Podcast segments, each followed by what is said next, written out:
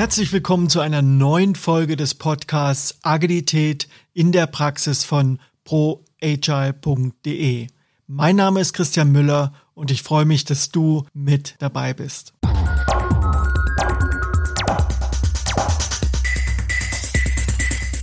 Heute ist bei mir Martin Luig. Er ist 55 Jahre jung, lebt in Köln und er ist Berater für postagile Organisationsentwicklung und sein Steckenpferd ist das Thema Kanban.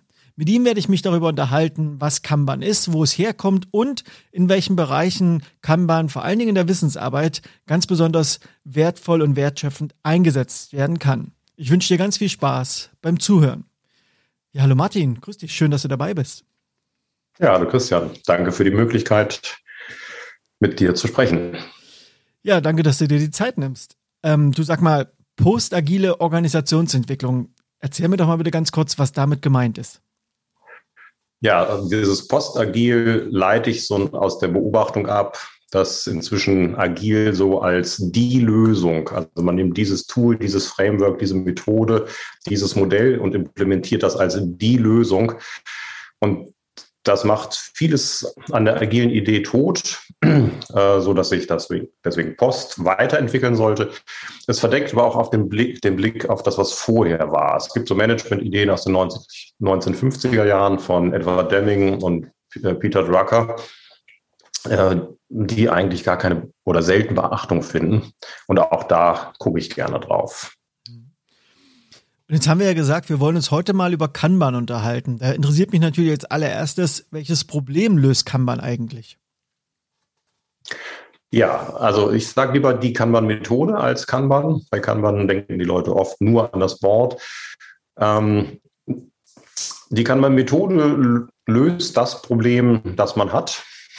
Das heißt, man hat eine Organisation, ein Team und möchte das verändern. Man möchte effizienter werden, man möchte mehr Eigenverantwortung in den Teams, man möchte genauere Vorhersagen treffen können, schneller werden oder auch Überlastsituationen abbauen. Und dann kann man die Kanban-Methode dafür anwenden. Das heißt, es gibt nicht die eine Antwort, sondern es ist wirklich sehr lösungsabhängig. Das klingt für mich jetzt aber erstmal so, als wenn es auch eine Methode wäre, mit der man alles irgendwie bearbeiten oder erschlagen könnte.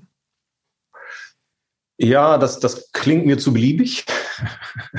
es ist also, man kann damit nicht alles lösen. Es ist halt eine Methode, die Lösung zu finden, die man für seine Organisation braucht. Und das sollte nicht ein klares Zielbild sein. Also so, wenn man sagt, so genau will ich in drei Jahren arbeiten, dann schafft man das mit der Kanban-Methode nicht. Wenn man aber, wie gesagt, eins dieser Ziele eben hatte, dann wenn man Profis am Werk hat, also im fachlichen Sinne und vielleicht auch eine methodische Unterstützung, dann kann man wirklich sehr, sehr viel mit der Kanban-Methode erreichen. Bevor wir jetzt nochmal in die Kanban-Methode weiter einsteigen, vielleicht nochmal kurz zum Hintergrund. Wo hast du es selber entdeckt? Ähm, ich hatte das Glück, in einem Projekt mitzuarbeiten, noch in einer klassischen Projektleiterrolle. Ähm, und wir hatten Michael Malberg, das ist so einer, der das deutlich länger macht als ich als Berater. Ähm, und ich hatte so den Eindruck, das, was ich da im Kanban sehe, ist die Antwort auf viele Fragen, die ich mir irgendwie so im klassischen immer gestellt hatte und gedacht, warum ist das so, beziehungsweise wie könnte man es besser machen?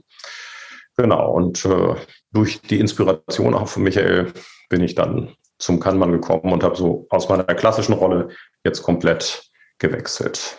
Also nochmal für uns, für die Hörerinnen und Hörer, man kann also unterscheiden, dass die Kanban-Methode, über die wir heute sprechen, da geht es um eine Methodik, die sehr häufig in der Wissensarbeit mhm. eingesetzt wird.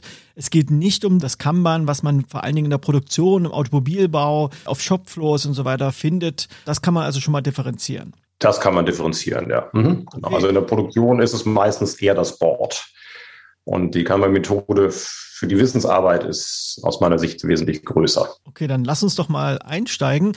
Und zwar würde ich gerne anfangen mit der Frage, welche Probleme hat es für dich gelöst oder welche Antworten hat es für dich gefunden, die du vorher in deiner klassischen Projektleiterrolle, wofür du keine Lösung hattest? Also was waren da so für dich so die ersten Aha-Momente, als du auf das Thema Kanban gestoßen bist? Ein Aha-Moment war, dass mit dieser Methode nicht beschrieben wird, so müsst ihr arbeiten, sondern dass man mit dieser Methode rausfindet, wie man am besten zusammenarbeitet und dass das ganz, ganz individuell sein kann.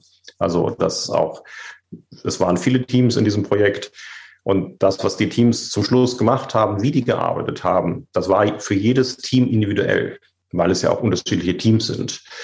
Und ähm, dann ist es dieses ähm, Stop Starting, Start Finishing. Das war irgendwie für mich auch so ein, so ein Aha-Moment. Also das hatte ich vorher als Gefühl, wir machen viel zu viel.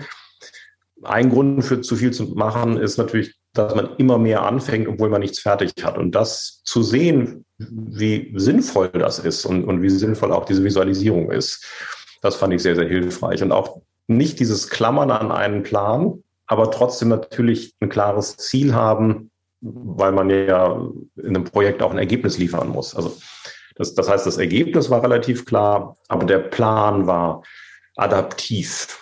Und, und das sozusagen auch offiziell zu dürfen, das, das war so mein Aha-Moment. Dann lass uns noch mal direkt reingehen und erklär den Hörerinnen und Hörern doch bitte mal, was Kanban, das Kanban, von dem du sprichst, konkret ist. Da gibt es ja sechs Prinzipien und sechs Praktiken. Und da würde ich gerne erstmal im ersten Schritt mit dir drüber reden.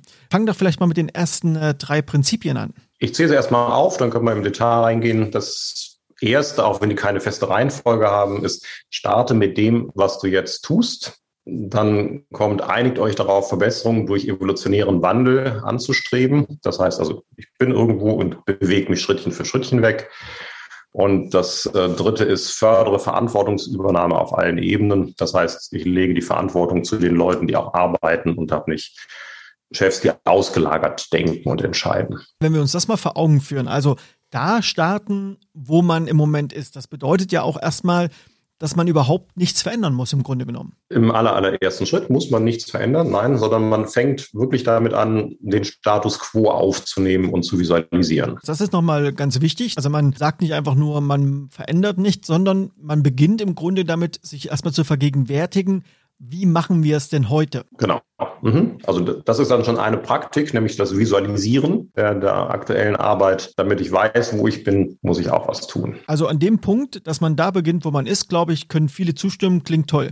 Das nächste ist evolutionäre Veränderung, also in kleinen Schritten kontinuierlich etwas verändern. Da würde ich mir vorstellen, da viele auch sagen, das klingt toll, das klingt nicht nach so viel Unruhe. Das klingt nicht nach so viel Unruhe. Wichtig ist, das einigt euch darauf ähm, weil das irgendwas ist, was man im Laufe des Wandels irgendwie immer wieder äh, hervorziehen muss. So in der Praxis ist es so, dass man nach Anfangserfolgen denkt, okay, jetzt habe ich ein Ziel erreicht. Aber man hat sich darauf geeinigt, immer weiter in, an Verbesserungen zu arbeiten in kleinen Schritten. Wer sagt denn das, dass die sich einigen sollen? Wer ist das denn? Ähm, eigentlich alle, die von der Veränderung betroffen sind.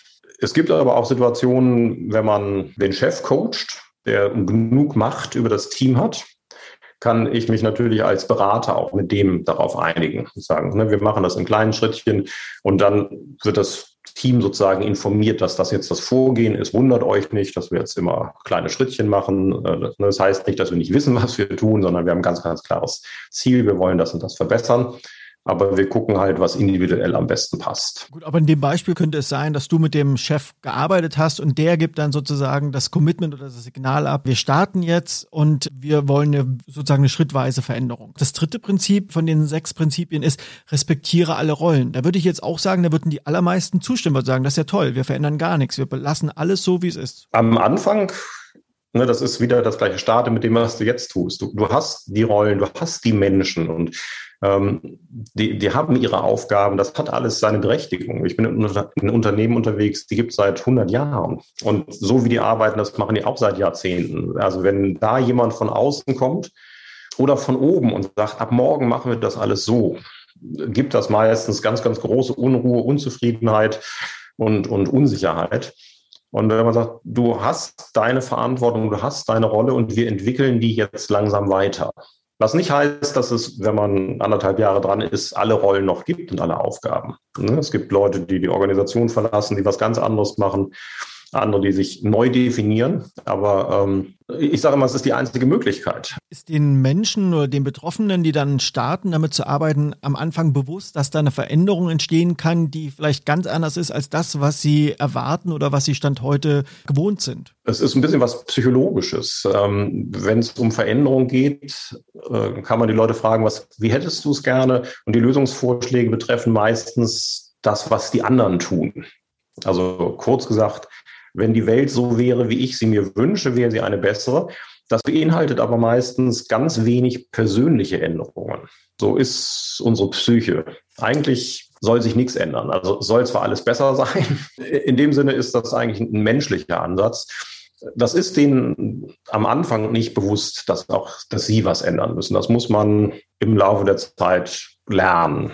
Also ich kann gut verstehen, dass die Einstiegshürden sehr, sehr niedrig sind und dadurch auch der Zugang für die Menschen, auch die Betroffenen, tendenziell deutlich höher ist als bei anderen Arbeitsvorgehensweisen, wo relativ früh relativ viel in der Realität verändert wird. Jetzt haben wir also diese ersten drei Prinzipien gehabt. Wie lauten denn die anderen drei Prinzipien? Das erste waren die drei Prinzipien zum Change, zur Veränderung. Jetzt kommen die drei Prinzipien zur Delivery, also zur Umsetzung, Auslieferung. Ähm, versteht die Wünsche eurer Kunden und behaltet diese im Fokus. Steuert die Arbeit, nicht die Menschen. Und das letzte ist, entwickelt eure Arbeitsabsprachen so, dass sich die Ergebnisse für eure Kunden verbessern. Also zweimal Kundenfokus und einmal Fluss der Arbeit. Steuert die Arbeit nicht die Menschen? Was ist denn darunter zu verstehen? Viele Organisationen oder Reorganisationen haben damit zu tun, dass man sagt, das ist meine Teamstruktur, ich brauche jemanden, der das tut und jemanden, der das tut, gerne auch mit klaren Vorgaben. Die Idee in der Kanban-Methode ist, dass man sich die Arbeit vor Augen führt und versucht, dass die Arbeit fertig wird. Also, dass man auch kurze Zeiten hat, möglichst kurze Zeiten hat zwischen ich beginne und ich höre auf. Und diesen Fluss der Arbeit, den steuere ich.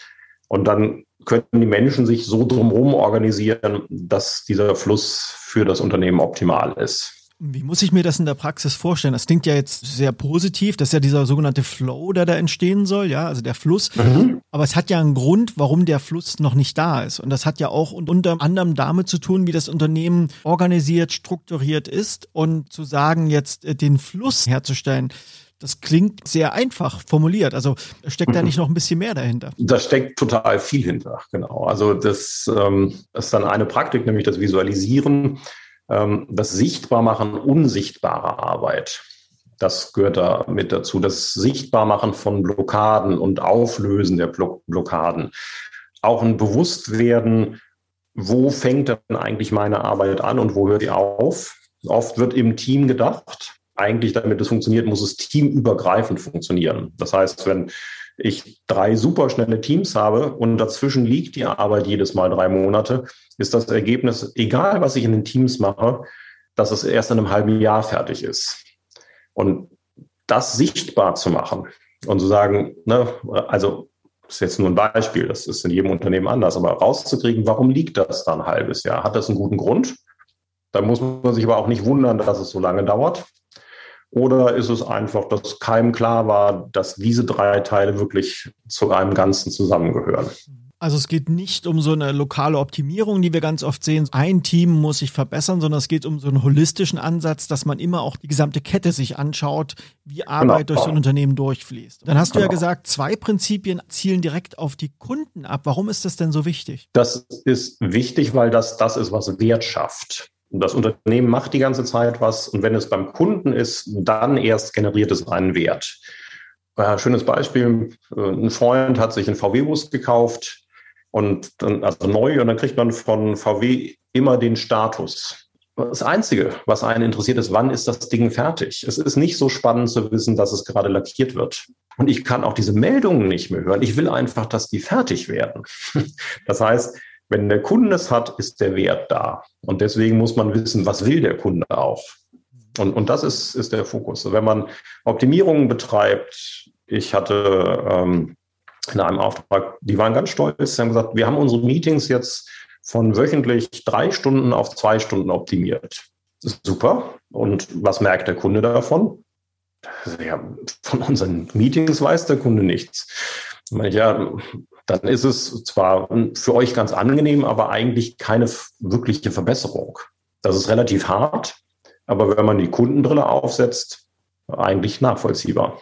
Jetzt haben wir diese sechs Prinzipien schon mal kennengelernt. Ich denke, die meisten können sich jetzt ganz gut vorstellen, was das bedeutet oder haben ein erstes Bild zumindest davon, was die Prinzipien bedeuten, worauf sie einzahlen am Ende. Aber dann hast du gesagt, gibt es ja noch sechs Praktiken. Da würde ich mich mal freuen, wenn du die ersten drei Praktiken vielleicht nochmal vorstellst und gerne auch Bezug zu den jeweils passenden Prinzipien nochmal nimmst. Vorweggeschickt, das funktioniert nur wirklich alles zusammen. Das ist wie bei allen Methoden eigentlich. Man kann nicht irgendwas rauspicken. Ähm, aber natürlich versuche ich das mit dem Bezug. Ja, die meistens erstgenannte Praktik ist visualisiere. Und das bezieht sich eben auf visualisiere die Arbeit, die du gerade machst. Und so ist das in der Praxis auch, dass man in einem Workshop zum Beispiel alle Beteiligten holt und sagt, schreibt mal auf, was ihr gerade macht. Und dann fangen die an, alles aufzuschreiben. Und das ist manchmal schon so der erste Haareffekt, weil man sieht, dass pro äh, an der Runde Beteiligten irgendwie 15 bis 20 Sachen da hängen. Ja, und das heißt, es gibt eine riesige Wand. Aber das ist das Visualisieren. Und dann bringt man da Struktur rein. Dann eine Praktik, die mit diesem starte mit dem, was du tust und einigt euch auf evolutionären Wandel so ein bisschen im Widerspruch stehen könnte, ist, begrenze die Menge gleichzeitiger Arbeit. Dieses Limit WIP. Ne, also WIP ist Work in Progress. Das ist eine der Kernideen. Mach nicht so viel gleichzeitig. Ne, je weniger im System ist, desto schneller ist man fertig mit der einzelnen Aufgabe. Aber das ist was, was in der Praxis manchmal zu sehr vielen Widerständen führt, weil die Menschen gewohnt sind, Druck zu kriegen und Neues anzufangen. Wenn sie irgendwo hängen bleiben, machen sie lieber was Neues, als sich darum zu kümmern, weil sie sagen, was soll ich denn tun? Ne? Also ich erreiche den aber gerade nicht. Und da muss man aber systemisch dran gehen. Wenn man den nie erreicht, zum Beispiel, muss man neue Regeln finden. Das heißt aber, dieses Limit VIP, das ist auch Little's Law, das ist die Durchlaufzeit und die Menge im System, kennt man auch von der Supermarktkasse. Wenn die Schlange länger ist, braucht es länger, bis ich durch bin. Das ist eigentlich schon so im Kern, was dahinter steckt. Das tut oft weh, weil auch die Leute manchmal fürchten, dass sie dann nichts zu tun haben. Also das kann bedeuten, dass nicht jeder Beteiligte immer was zu tun hat, sondern irgendwo gerade unterstützt. Und da ist sehr, sehr viel Bewegung drin. Und das Dritte ist, steuere den Durchfluss der Arbeit. Das geht in die gleiche Richtung. Guck, dass der Kram erledigt wird, könnte man es auch nennen. Dass der möglichst wenig liegen bleibt. Also in Lean hat man so den Single Piece Flow, dass die Sache in einem Rutsch fertig wird oder die Sachen, die man macht. Also wenn wir da jetzt mal direkt nochmal raufgehen, also visualisiere, was du tust, das ist das, was die meisten, die irgendwie von Kanban schon mal gehört haben, auch schon mal gesehen haben, so ein Kanban-Board mit Spalten mhm. und diesen bunten Blättern, die Repräsentanten sind für bestimmte Tätigkeiten oder bestimmte Aufgaben, die erledigt werden sollen. Mhm. Grenze, die Menge gleichzeitiger Arbeit ist ja fast so ein Schlüsselbaustein von Kanban, dass man eben das, was du vorhin schon gesagt hast, ne, dieses Stop Starting, Start Finishing. Also das kommt ja mit der nächsten Praxis auch zusammen, steuere den Durchfluss der Arbeit. Dass man also sagt, wenn man gut arbeiten möchte, wenn man einen Durchfluss haben möchte, dann muss man auch die Menge limitieren, weil sonst kommt's, wenn ich immer nur Autos auf die Autobahn drauf schaffe, dann kommt es irgendwann zum Stau. Das wissen wir ja alle. Ne? Also muss genau. ich das irgendwie steuern und den Zufluss steuern und das steckt ja letztlich auch damit drin. Wenn ich dein Beispiel aufgreifen darf, also ähm, man kriegt sogar einen Trichter, in dem man Wasser schüttet zum Überlaufen. Es kommt unten nichts mehr raus. Also wenn man schnell genug schüttet, kommt da nichts mehr raus. Oder auch dein Autobahnbeispiel es wird ja inzwischen relativ früh von drei auf zwei Spuren, dann von zwei auf ein im nächsten Schritt mit klaren Regeln. Und wenn man dann mal in der Baustelle ist, dann läuft es. Davor ist der Stau. Das heißt, das ist die Stelle, wo man regeln kann. Aber was glaubst du denn, warum das den Unternehmen so schwer fällt, sich daran zu halten? Das sind ja im Grunde genommen einfache, klare Erkenntnisse. Man hat oft mit vielen ähm, Anforderern zu tun. Und die müssten sich dann einigen, wer jetzt, ich sag mal, wichtiger ist. Oft fehlen aber klare Kriterien für Wichtigkeit oder Dringlichkeit. Oder die Anforderungen gehen in, in Teams oder in Organisationen, die eigentlich so überlastet ist, dass sowieso nur ein Anteil der Anfragen hinten wieder rauskommt als Ergebnis. Ja, und in so einem System, wo man ziemlich drücken muss, damit überhaupt hinten was rauskommt, drücken natürlich alle. Wenn man jetzt sagt, wir machen nicht mehr so viel gleichzeitig, heißt das, dass man Anfragen erstmal ablehnen muss, um das System zu entlasten. Und dann könnte der nächste Schritt sein, das entlastete System gibt Ergebnisse in der versprochenen Zeit. Also von vorher irgendwas zwischen vier Wochen und einem halben Jahr oder nie, ist man auf einmal bei zuverlässig sechs Wochen. Also vielleicht immer noch nicht das, was man möchte, aber zuverlässig sechs Wochen. Und dann kann man mit den Anforderern reden und sagen, wann brauchst du das denn? Und wenn er sagt, ja, Weihnachten, dann sage ich, aber wir haben jetzt Januar, warum kommst du denn damit? Naja, damit es auch wirklich fertig ist. Wir brauchen sechs Wochen, lass uns im Oktober reden. Und dann hat man das schon mal abgebaut. Aber solange man dieses Vertrauen nicht hat und auch dieses funktionierende System, sage ich mal, diese klaren Durchlaufzeiten, drücken alle und sagen, das muss jetzt fertig werden, das muss jetzt fertig werden. Und es ist, weil es unsichtbare Arbeit ist, auch nicht klar, dass diese permanente Überlast ein Problem ist. Also nicht, weil die Menschen nicht das richtige Mindset haben oder nicht fleißig sind, sondern weil das System verstopft ist. Vielleicht nochmal ein guter Punkt, mal zu den anderen drei Praktiken überzugehen, die jetzt in der Aufzählung noch fehlen. Das nächste wäre dann, mach Arbeitsabsprachen explizit, also make policies. Das lässt sich nicht so klar übersetzen, explicit. Es geht ja darum, dass sich etwas ändert. Und dafür ist gut zu wissen, was soll sich denn ändern.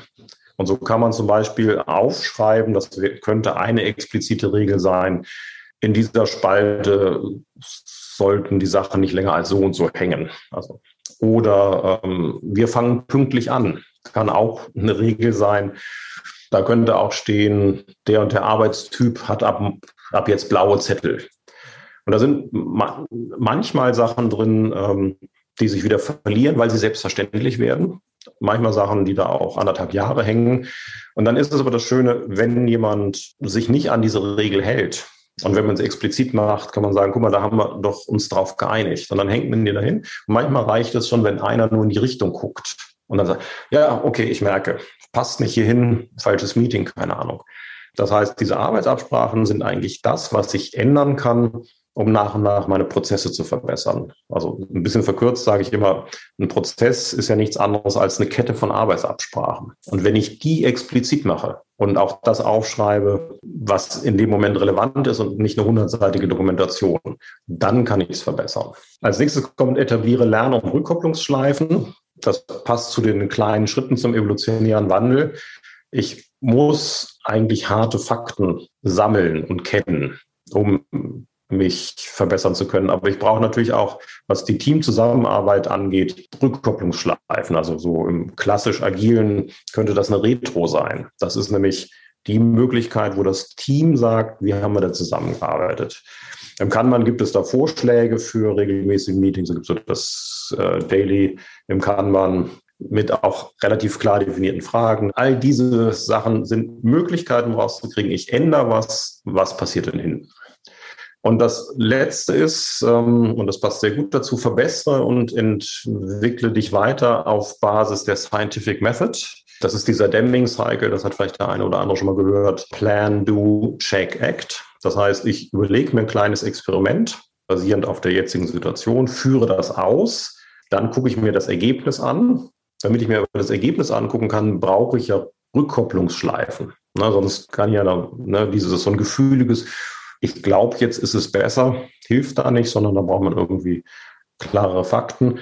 Und dann, wenn man sagt, okay, das Experiment war gut, so wie ich es wollte und hat auch keinen Schaden drumherum angerichtet, dann agiere ich in Zukunft danach. Und dann mache ich das nächste Experiment. Das, auch da ist wieder dieses einigt euch darauf, Verbesserungen durch evolutionären Wandel. Das ist auch wieder so eine Rückkopplung, weil dieses lass es uns mal eine Zeit lang ausprobieren, ist auch irgendwas, was am Anfang fremd ist. Wieso ausprobieren? Wissen wir nicht, was wir wollen.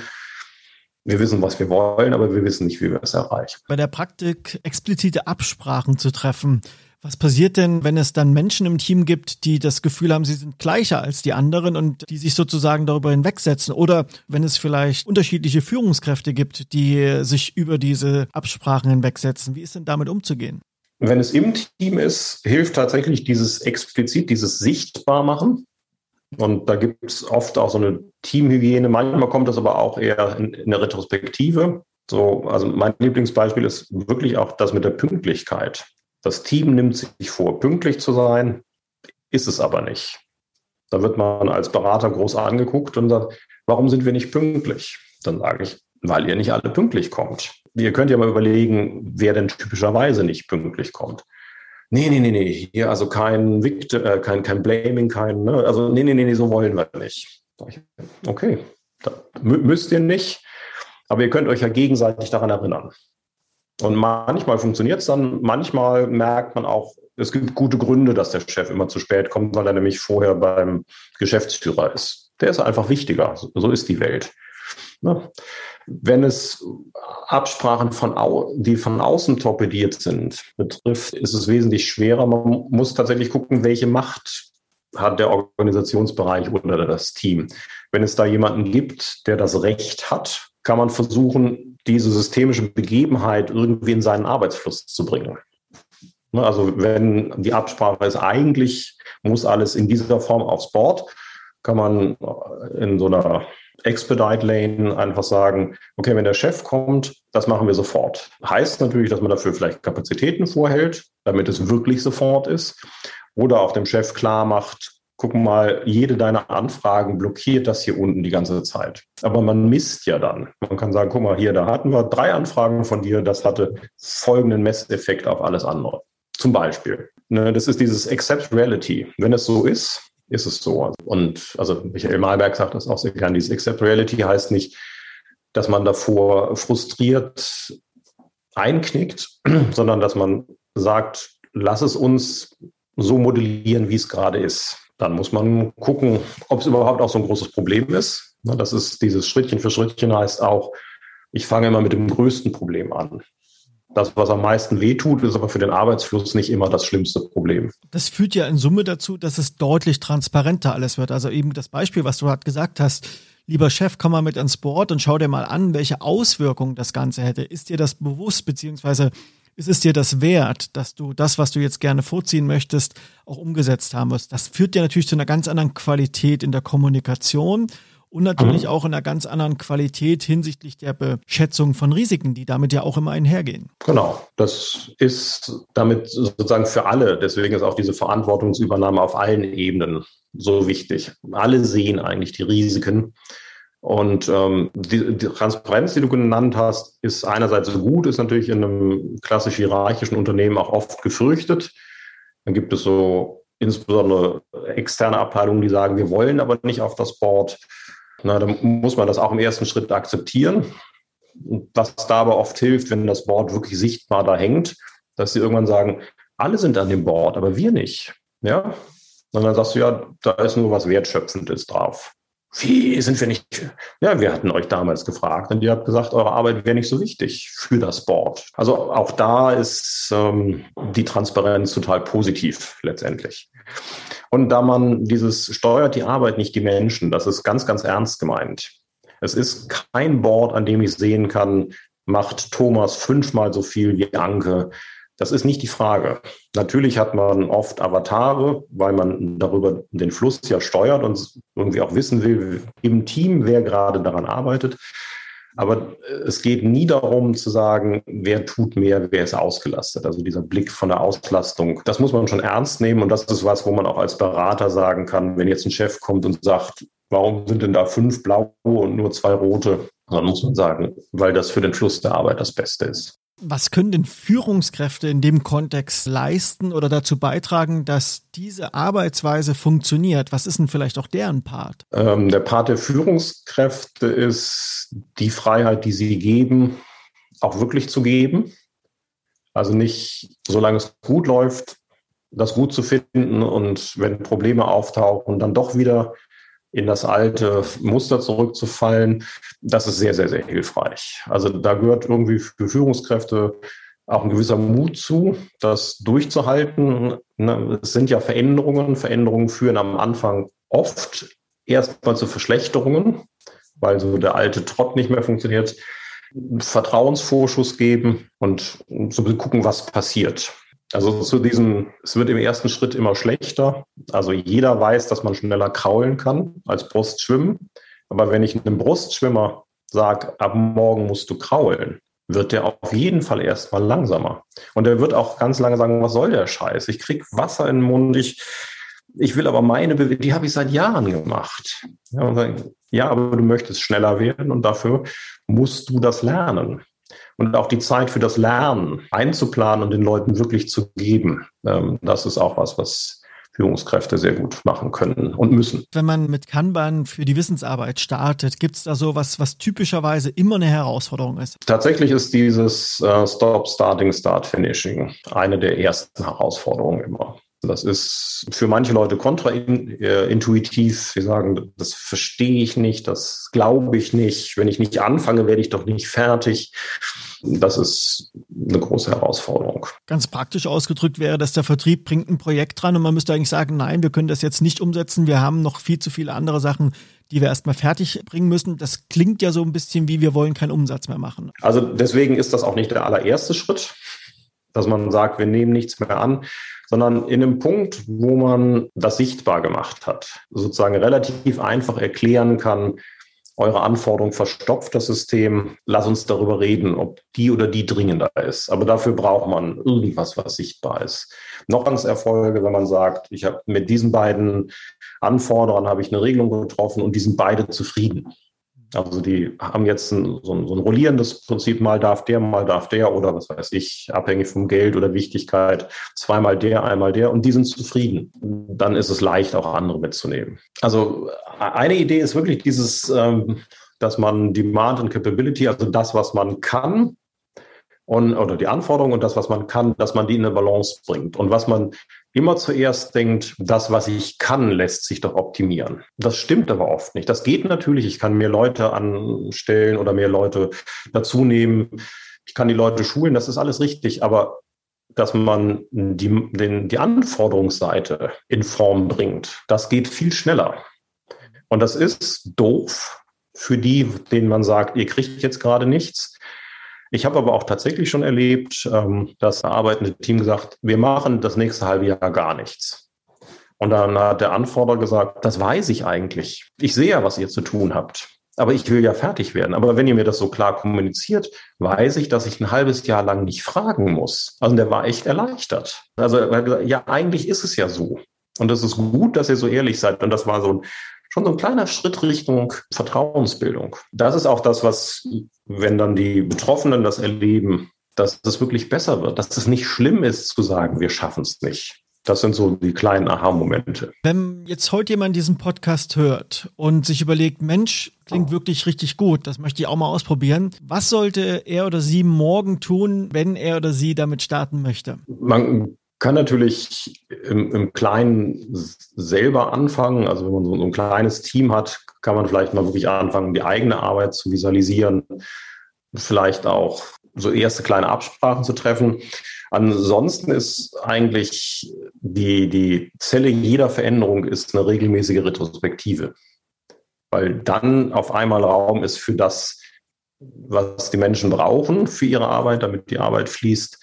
Und ähm, wenn man dann noch jemanden hat, der weiß, worum es in der Kanban-Methode geht, dass es nicht nur das Board ist, weil man sonst relativ schnell, also nach so Anfangserfolgen, in so eine Situation kommt, jetzt hängt es alles. Jetzt machen wir so einen Wahnsinnsaufwand. Es ist aber nur ein bisschen besser als vorher. Ähm, und das frustriert relativ schnell. Also es ist schon nicht schlecht, ähm, entweder einen entsprechenden Kurs zu besuchen, also nicht alle, aber so, dass ein, zwei Leute so eine Idee haben, Wichtig ist auch zu wissen, wer Treiber der Veränderung ist. Sind das wirklich alle oder hat einer die Rolle? Und es klingt natürlich immer doof, wenn Berater sagen, holt euch einen Berater. Ähm, aber an einem gewissen Punkt macht das schon Sinn. Wenn man mehr über dich erfahren möchte, wenn man an dir dranbleiben möchte und mehr über das Thema Kanban erfahren möchte oder dich auch einfach mal ins Unternehmen holen möchte, weil man vielleicht nicht die Zeit hat bei der Einführung, Etablierung von einem Kanban-System, wie kann man dich am besten erreichen? Wie kann man am besten an dir dranbleiben? Am besten erreicht man mich über meine Webseite oder die Kontaktdaten da. Das ist leanluig.com. Da sind eigentlich alle Daten, sind auch ein paar Referenzen, kann man so ein bisschen stöbern gehen. Den Link packe ich natürlich in die Show Notes und dann bleibt mir erstmal nur zu sagen, lieber Martin, vielen Dank für deine Zeit, für die Einblicke in Kanban, in die Kanban-Methodik, für die Wissensarbeit. Schön, dass du dabei warst. Ja, Christian. Dir auch vielen Dank für die Möglichkeit und ich hoffe, die Hörer hatten was davon.